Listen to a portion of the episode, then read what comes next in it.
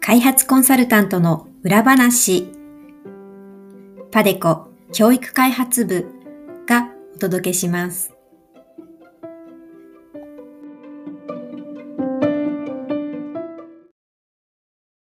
皆さん、こんにちは。本日は当ポッドキャスト開発コンサルタントの裏話の25回目の配信を記念した特別企画として座談会をお送りします。この座談会には4人のパデコの開発コンサルタントをゲストにお迎えして国際開発国際協力とは何かという大きなテーマについてそれぞれの個人的な経験やエピソードなどを交えて語っていただきました。今後この座談会の内容を3回に分けて配信予定です。どうぞお楽しみください。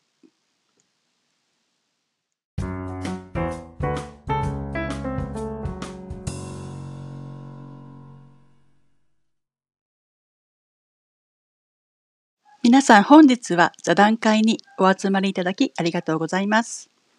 本日座談会にお招きしているゲストは、まずインフラ開発部から中川さんです。中川さんは当ポッドキャストでは第13回と第21回のエピソードに登場いただいているので、皆さんにもおなじみかと思います。常連です。それから他のメンバーとしては、教育開発部から、こちらも普段はアンカーとして、このポッドキャストではおなじみの小沢バネッサさん。次に、当ポッドキャストの第17回と第20回のエピソードに登場いただいている教育開発部の西原さん。そして、パデコに入社したての教育開発部の藤原さんの4人にゲストとしてお越しいただいております。そして本日は私、教育開発部の北舘がモデレーターとして参加しています。それでは皆さん、よろしくお願いいたします。まず、皆さんの自己紹介からお願いしたいと思います。パデコに入社する前と入社した後の簡単な経歴をそれぞれお話しいただけるでしょうか。それでは藤原さんからお願いします。皆さん、こんにちは。本日はお招きいただきありがとうございます。私はこの度、新たにパデコに入社いたしました、藤原智明と申します。私はもともと都内の小学校で教員としてしばらく長く働いておりました。毎日子供たちと過ごした時間は非常に貴重な日々でしたが、その傍ら、子どもたちの学びが困難な国々の教育の発展についても貢献したいという思いもあり、現職参加制度を利用して、青年海外協力隊に参加いたしました。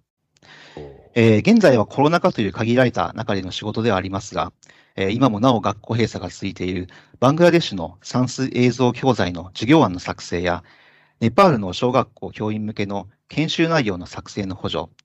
そして今後はルワンダでの ICT を生かした教育の発展などにも貢献させていただく予定です。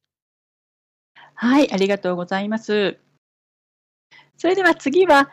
小沢バネサさんをお願いいたします。はい、こんにちは。あの、いつもは質問する側なので、あんまり質問されるのはあれなんですけれども、あのですね、えっ、ー、と、パデコに入る前はですね、えっ、ー、と、ずっと実は海外で、えーと、生活、勉強、仕事をしていたんですけれども、フランスとかイギリスとかアメリカでちょっとあの10年ぐらい過ごした後に、えっ、と、日本では、えっ、とね、青年海外協力隊、あの、藤原さんが今言ってた、青年海外協力隊の訓練所っていうのがあるんですけど、あの、派遣前に必ずみんな3ヶ月ぐらい参加するやつなんですね。そこの訓練所で講師してました。実は、あの、藤原さん、私が教員やってた時の生徒、で、あの、自分の受け持ちの生徒じゃないんですけども、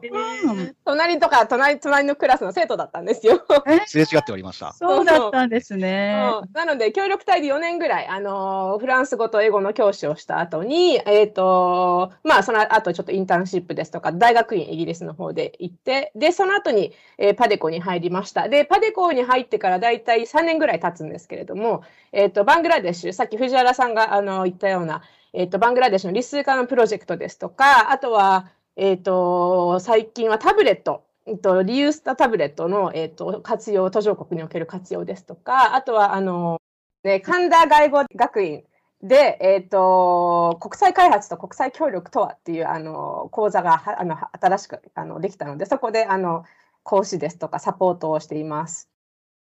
はい、ありがとうございます。次は西原さん、お願いします。はい。あ、皆さん、こんにちは。西原理央と申します。えっと、パデコに入ったのが2年前なんですけども、それまでは、えっと、私は全然違う国際開発とか教育とは全く違う仕事をしてました。えっと、この業界、元教員とか、あと国際開発に携わってこられた方も多いと思うんですけど、私は全然違う畑から来ていて、で、えっと、えっと、2年前にパデコに入社してからは、えっと、今は、あの、ラオスの教科書開発に携わっていて、えっと、日本の算数の教科書を、えっと、モデルに、ラオスの新しい算数の教科書を開発するのと、あとそれを現場の先生たちが使えるような教員研修を計画したり、あの、実施する、あの、業務調整役として携わってます。で、えっと、二つ目は、えっと、日本の専門学校に留学に来る留学生の調査の案件も行っているので、なので、えっと、日本国内で行っている仕事もあります。今は、えっと、ラオスと日本出張で行ったり来たり、国内でその、国内の調査案件に携わったりしてます。はい、ありがとうございます。あ、でも、西原さん、その、あの、全く違う業界からこの業界に入られたっておっしゃってたんですけど、具体的にはどういう業界でのお仕事をしていたんですか、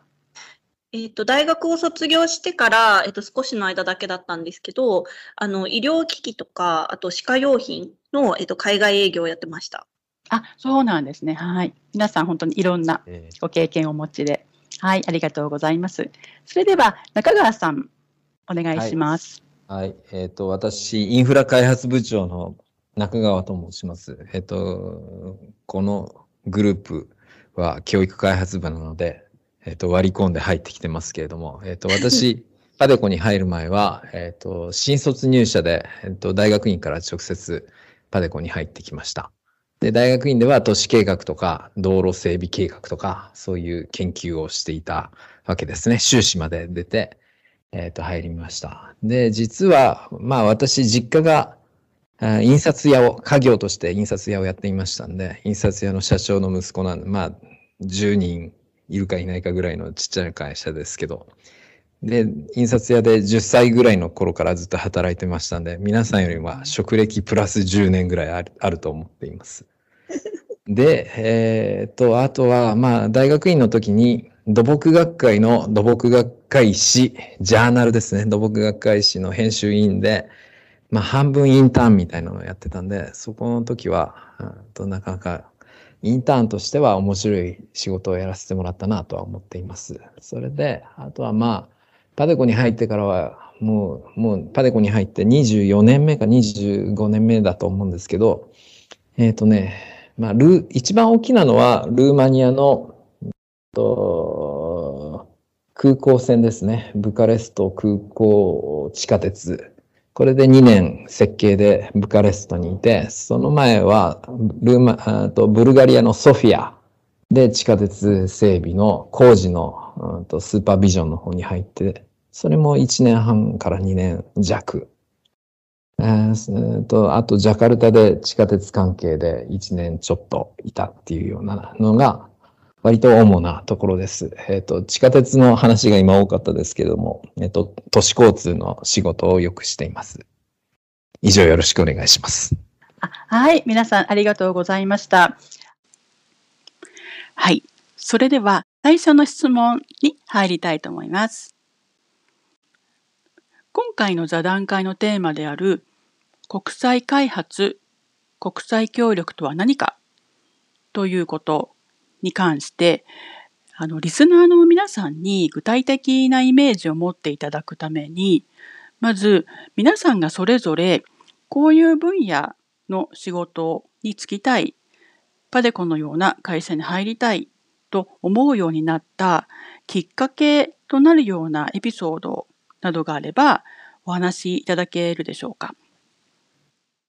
じゃあ、例えば、あの、西原さんは先ほど自己紹介の時に、私は違う業界から、あの、まあ、この国際開発の世界に入りましたっておっしゃってたんですけども、やっぱりそういったこう、転職をするきっかけとなった出来事というかエピソードみたいなものがもしあれば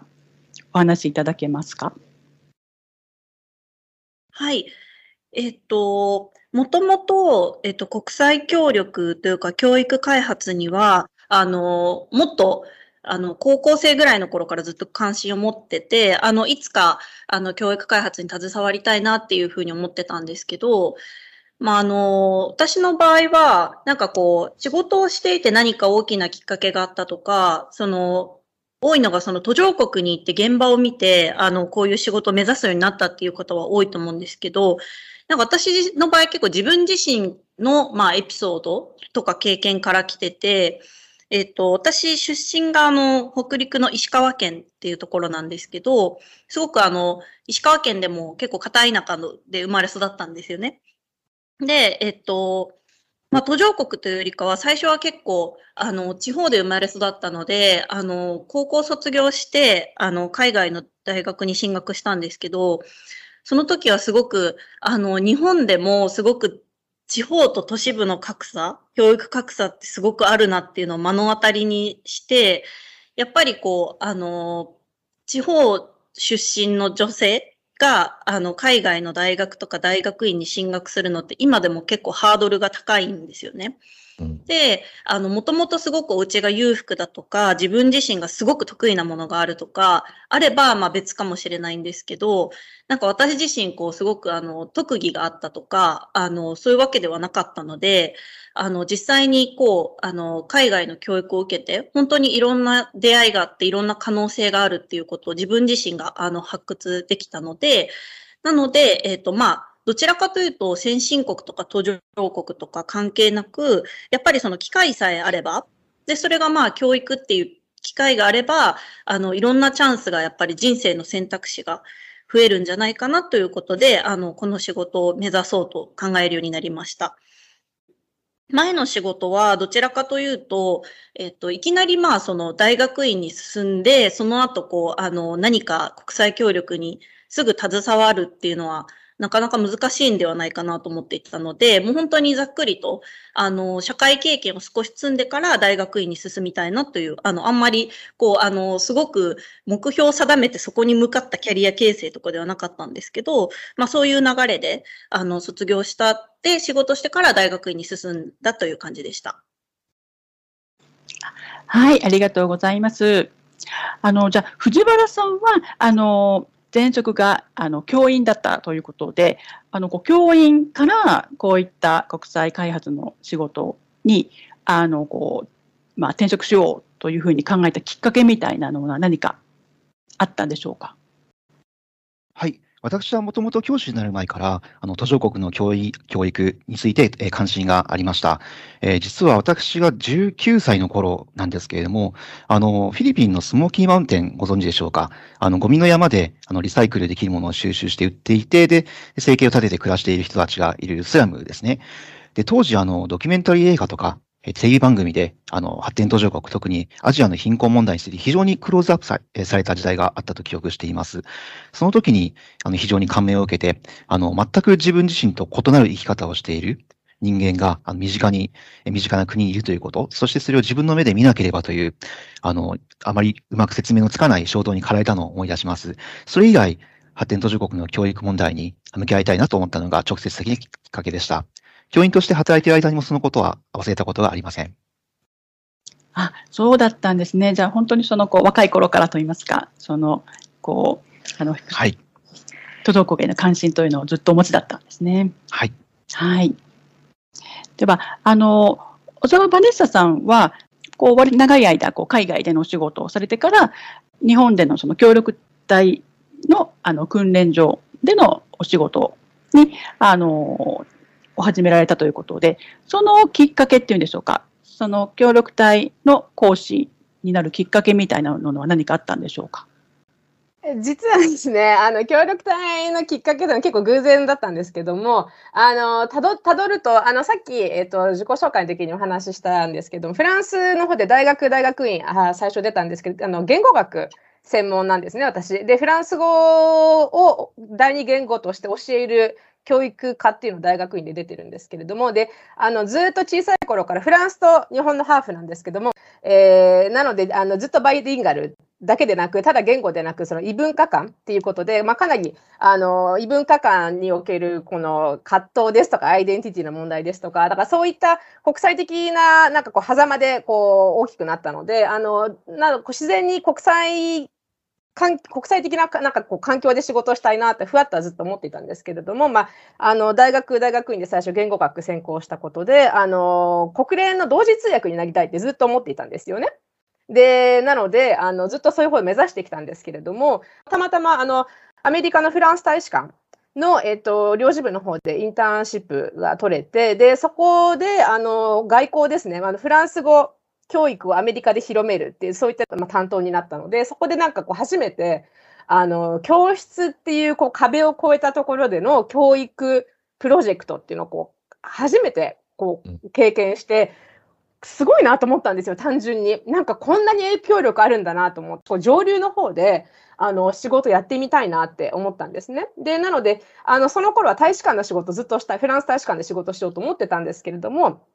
まあ、あのー、まあ、ちょっと事の流れで大使館の方では仕事しないことになったんですけども、で、まあ、ちょっと日本に帰ってこようかなと思ったんですよね。あの、大学に出て。で、それで、どうしようかなと思って、たまたま、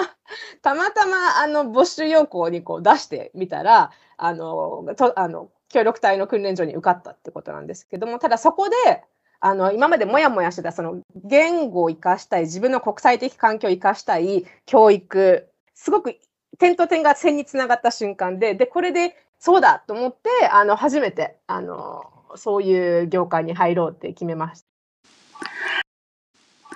はい、ありがとうございました。今のバネッサさんが、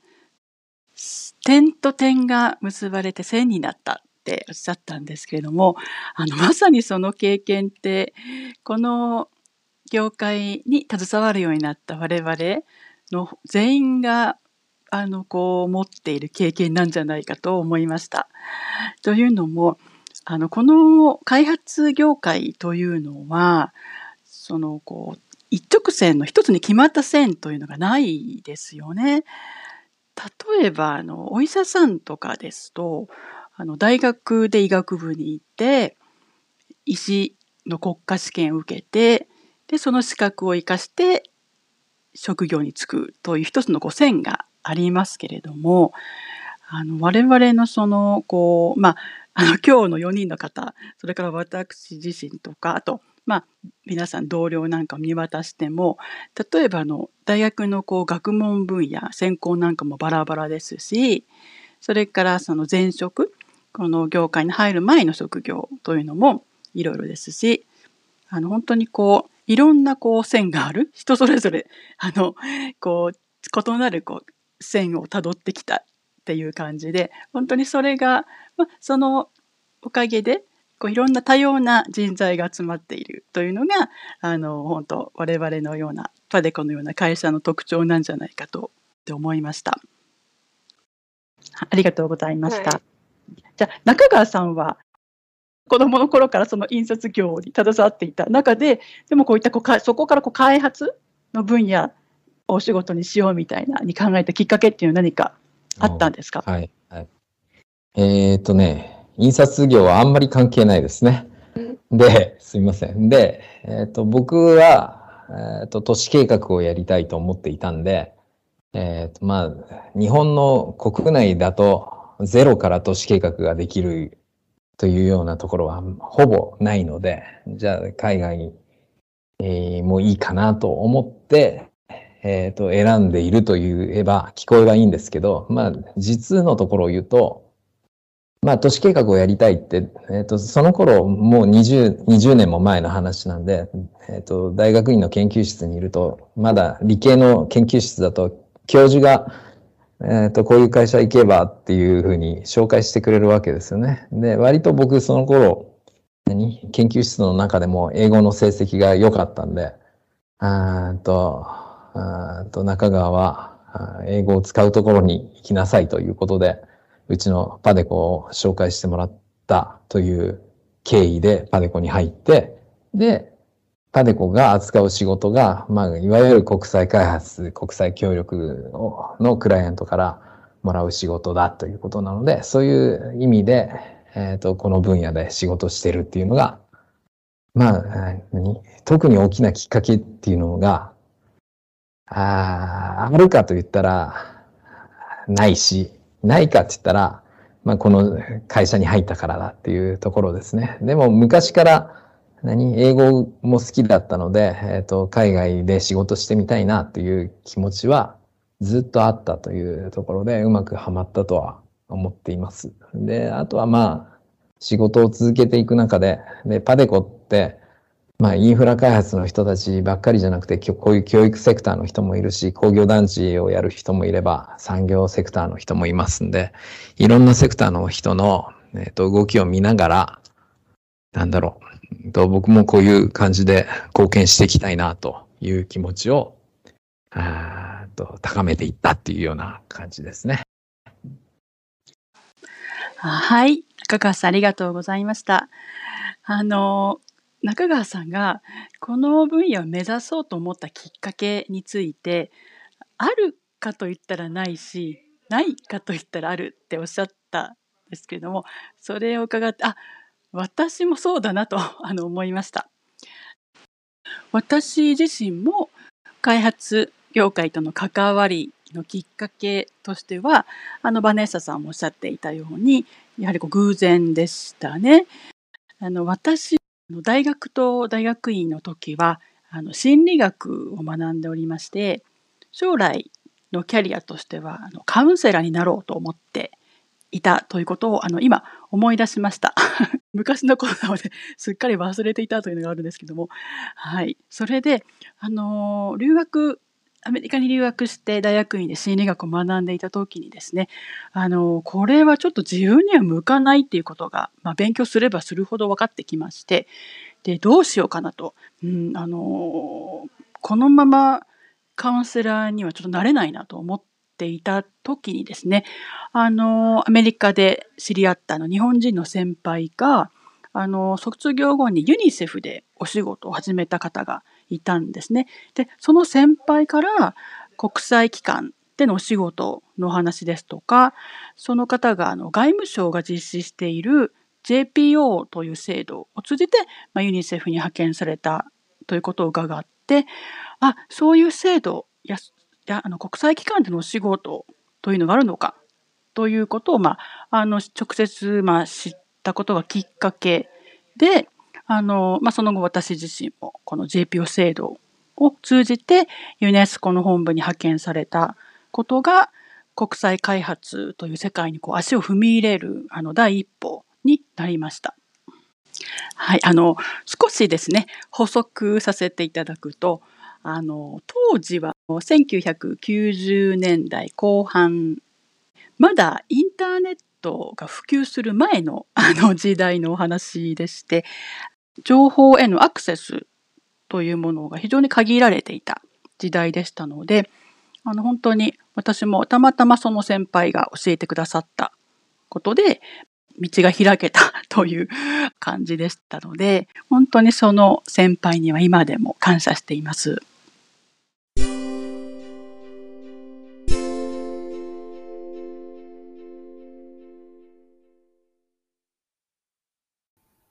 次は、パデコ教育開発部からのお知らせコーナーです。この番組では、皆さんからのコメントやリクエストも募集しています。番組で扱ってほしいテーマ、質問、ご意見、ご感想などありましたら、Facebook、Twitter、YouTube にぜひぜひお寄せください。なお、パデコ教育開発部のウェブページは、アルファベットで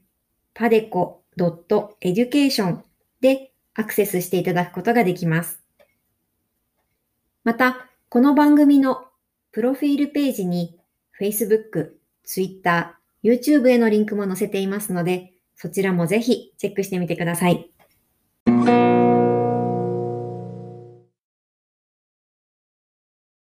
座談会の第1部はいかがでしたでしょうか？今回はゲストの皆さんにこれまでの経歴や開発業界を目指したきっかけなどを伺いました。その中でバネッサさんがおっしゃっていたように点と点を結んだ線がそれぞれ本当に十人十色でそうしたこう多様な人材が集まったパデコのような会社はさまざまな背景経歴が盛り合わさったタペストリーのような場所なんじゃないかなと改めて思ったりしました。